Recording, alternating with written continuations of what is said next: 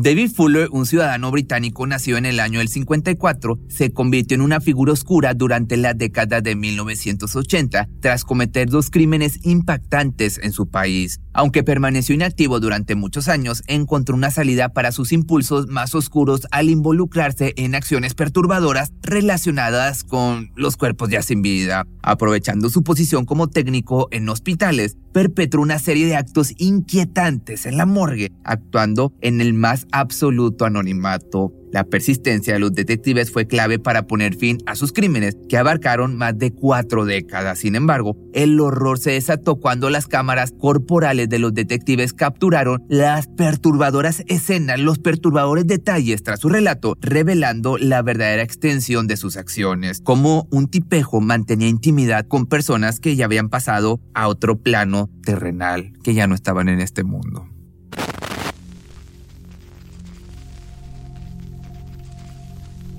David Fuller nació el 4 de septiembre del año del 54 en el condado de Dule en Kent, Inglaterra, dentro del seno de una familia amorosa donde recibió la atención y cariño necesarias para cualquier infante, todo normal hasta aquí. Poco después de su nacimiento, sus padres se trasladaron a Sudáfrica, país en el que residieron durante algunos años hasta que decidieron regresar a Inglaterra, estableciéndose en Portsmouth durante su infancia. Pese a vivir en un entorno armonioso y dedicado a que tuviera una infancia sana, comenzó a tener problemas con las autoridades desde edad tempranas, ya que era comúnmente atrapado por la policía por robar bicicletas, fisgonear a través de las ventanas de sus vecinos o incluso comenzar pequeños incendios en sus propiedades. Tras abandonar sus estudios decidió enlistarse en la Marina, donde comenzó a formarse como electricista. Fuller pasó los siguientes cuatro años trabajando en los astilleros del puerto de Portsmouth, donde cumplía la función de revisar las instalaciones eléctricas dentro de las embarcaciones. Fue ya en el 72 cuando tenía 18 años que conoció a Gillian Palmer, una mujer un par de años mayor con quien comenzó una relación y al poco tiempo contrajo matrimonio. De esta unión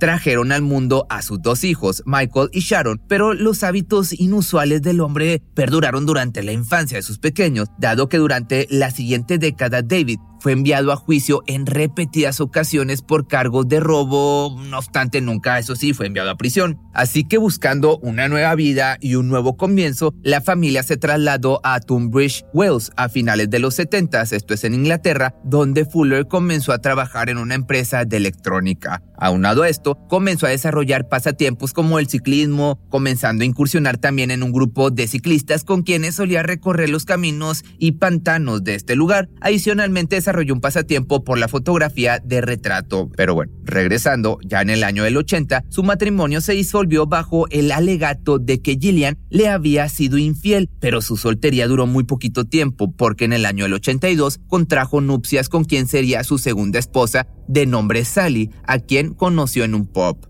para luego en el año del 85 ser contratado por la banda de rock londinense Cutting Crew, lo que lo llevó a embarcarse en una gira alrededor del mundo, siendo acompañado por su esposa.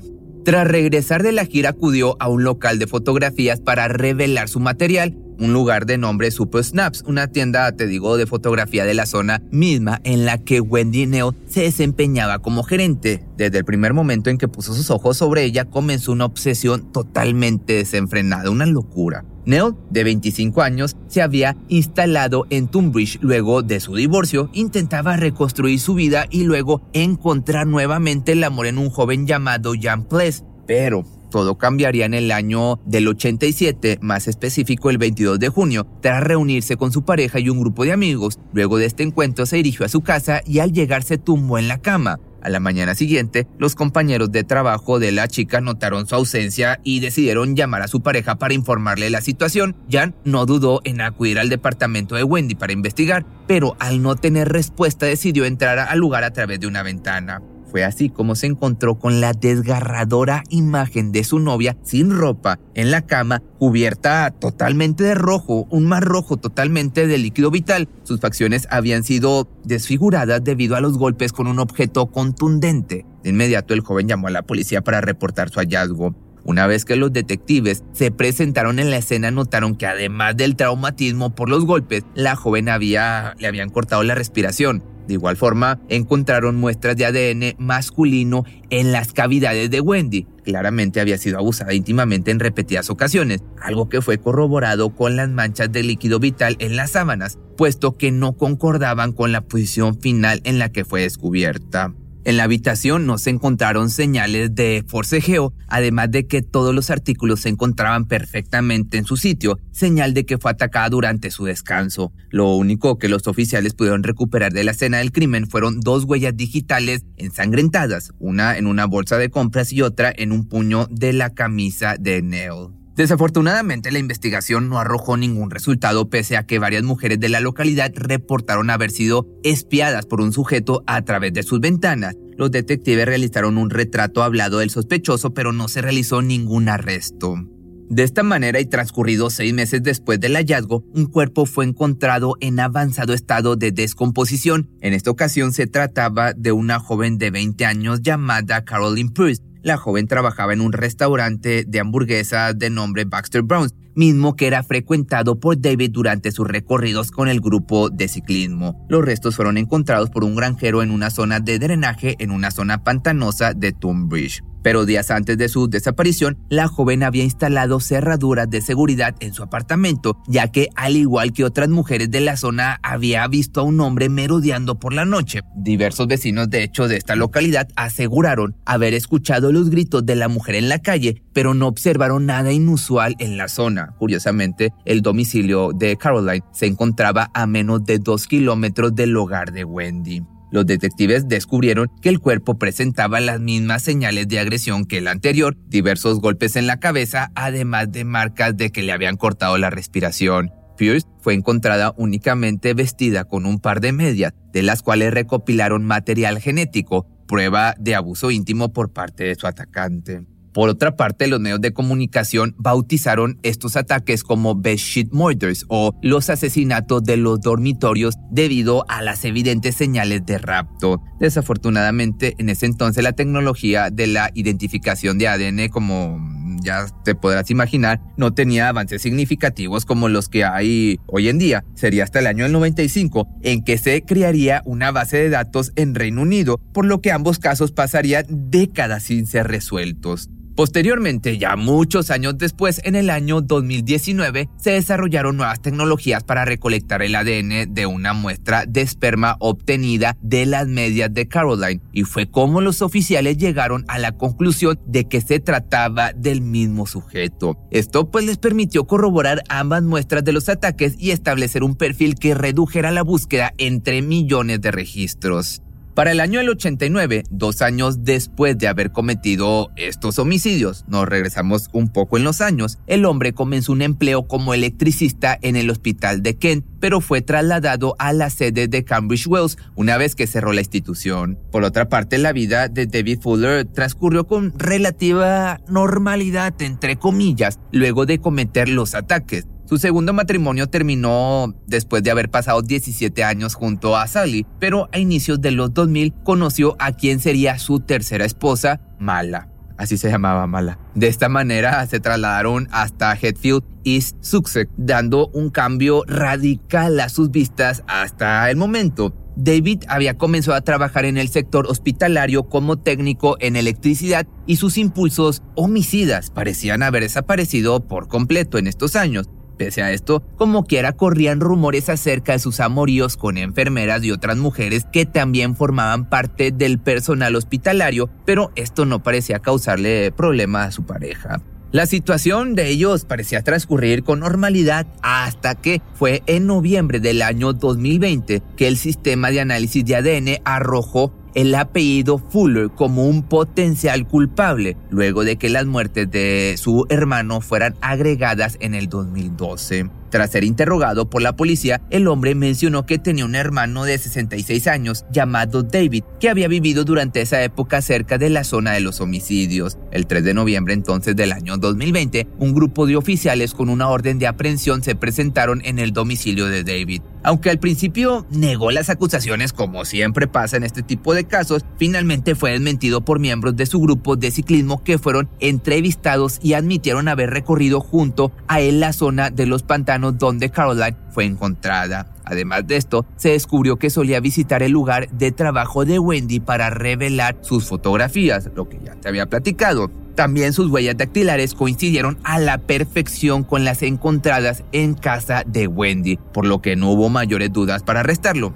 Asimismo, al revisar su diario personal se dieron cuenta de que visitaba regularmente este lugar de hamburguesas de nombre Baxter Browns, donde Caroline trabajaba.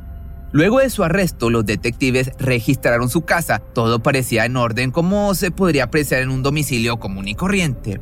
Pero ya sabes que siempre hay un pero. Al entrar en una pequeña habitación adaptada como oficina, se encontraron con un hallazgo terrible. Las imágenes captadas por la cámara corporal de los agentes registraron la búsqueda dentro de la pequeña oficina. En ella se puede apreciar cómo los policías se quedaron atónitos al encontrar una serie de videos grabados por David en los que se le aprecia teniendo intimidad con distintas personas, pero lo que le celó la sangre fue darse cuenta de que parecían no tener vida. Los oficiales no tardaron en encontrar cientos y cientos de fotografías y videos con las mismas características, utilizando a los cuerpos de la morgue en los hospitales, en los que había trabajado como empleado de mantenimiento para su propia satisfacción perturbada, tétrica. En el material se apreciaba cómo daba rienda suelta a sus bajos instintos con los restos de recién nacidos para después pasar a personas de edad avanzada. Así de turbio estaba el caso. Dentro de sus registros recuperaron más de 2.200 disquetes 30 teléfonos móviles, más de 100 discos duros, 1.300 CDs y DVDs, además de 35.000 fotografías impresas entre negativos, diapositivas y carretes. En la recopilación se recabaron casi 800.000 fotografías y 500 videos en su totalidad con contenido de abuso de cuerpos inertes, así como personas siendo arrebatadas de la vida. Pese a que gran parte de este contenido había sido descargado de sitios de internet, alrededor de unos que serán 200 archivos contenían un registro de sí mismo profanando los cuerpos que ya habían pasado allá al cielo de los capibaras. La policía británica declaró que se trataba también de una de las mayores colecciones de material de abuso de los más pequeñitos descubierta en la historia. Como electricista, David tenía acceso a todas las áreas de la morgue a través de su tarjeta magnética. Solía esperar pacientemente a que el personal de limpieza terminara su turno para llevar a cabo estas atrocidades. Pese a los videos, las cámaras de seguridad de los hospitales no lograron registrar cometidos de abuso. Fuller mantenía un registro meticuloso de cada cuerpo del que se aprovechaba, utilizando los brazaletes de identificación para recopilar el nombre, la edad y la cantidad de veces que se aprovechaba de cada víctima. El último caso que registró se dio tan solo dos días antes de su arresto. Esto permitió que 78 de los 102 cuerpos fueran identificados, resultando que la menor de sus víctimas tenía apenas 9 años, mientras que la mayor había llegado a los 100 años de vida. Los oficiales contactaron a cada una de las familias de los afectados para notificarles el descubrimiento. Pasé dos horas en la morgue durmiendo con mi hija cuando perdió la vida. Eso me dio algún tipo de consuelo. Poco sabía que mi hija había sido abusada antes de ese día. Por la noche, mientras acariciaba el cabello de mi hija, vi a un hombre arrastrándose por su piel. No logré identificarlo porque notó que yo estaba ahí y huyó. Esto no lo digo yo, fue lo que mencionó la madre de una de sus víctimas. David sería acusado en enero del año 2021 por el homicidio de Wendy Caroline, además del abuso de decenas de cuerpos ya sin vida. En octubre de ese mismo año admitió su culpabilidad en los casos de abuso, asesorado por su abogado para evitar ser condenado por homicidio. Pocos días después se vio forzado a admitir su culpabilidad en todos los cargos, dando comienzo a su juicio. El 15 de diciembre, David fue sentenciado a dos cadenas perpetuas sin posibilidad de libertad condicional por los homicidios, además de 13 años por los abusos a cuerpos sin vida. A finales del año 2022 aceptó 12 cargos más por lo de los cuerpos sin vida, que esto tiene un nombre pero no te lo puedo decir, y otros cuatro adicional por posesión de material extremo de 23 víctimas adicionales, de las cuales 10 no lograron ser identificadas. Que por cierto uno de los mayores afectados por los casos de Fuller fue Jordan Atkar, quien tenía 13 cuando su madre perdió la vida. Tras enterarse casi una década después de que su madre había sido víctima de este enfermo, comenzó a mostrar señales de deterioro en su salud mental al punto de obsesionarse con David. Jordan desapareció en septiembre del año 2022, causando el pánico entre sus amigos y familiares. Tres días después su cuerpo fue encontrado por la policía tras haberse arrebatado la vida. Actualmente David se encuentra cumpliendo su sentencia en una prisión de máxima seguridad. A sus 69 años se espera que pase el resto de sus días tras las rejas sin la menor esperanza de volver a recuperar su libertad. Pero, ¿qué te pareció este caso? Al principio yo creía que era uno más de asesinos, pero conforme fuimos avanzando y terminamos, este tipo ha sido de los más extremos y enfermos de los que le he hecho video y ten en cuenta que llevo como mil videos grabados. Pero tú dime qué opinas.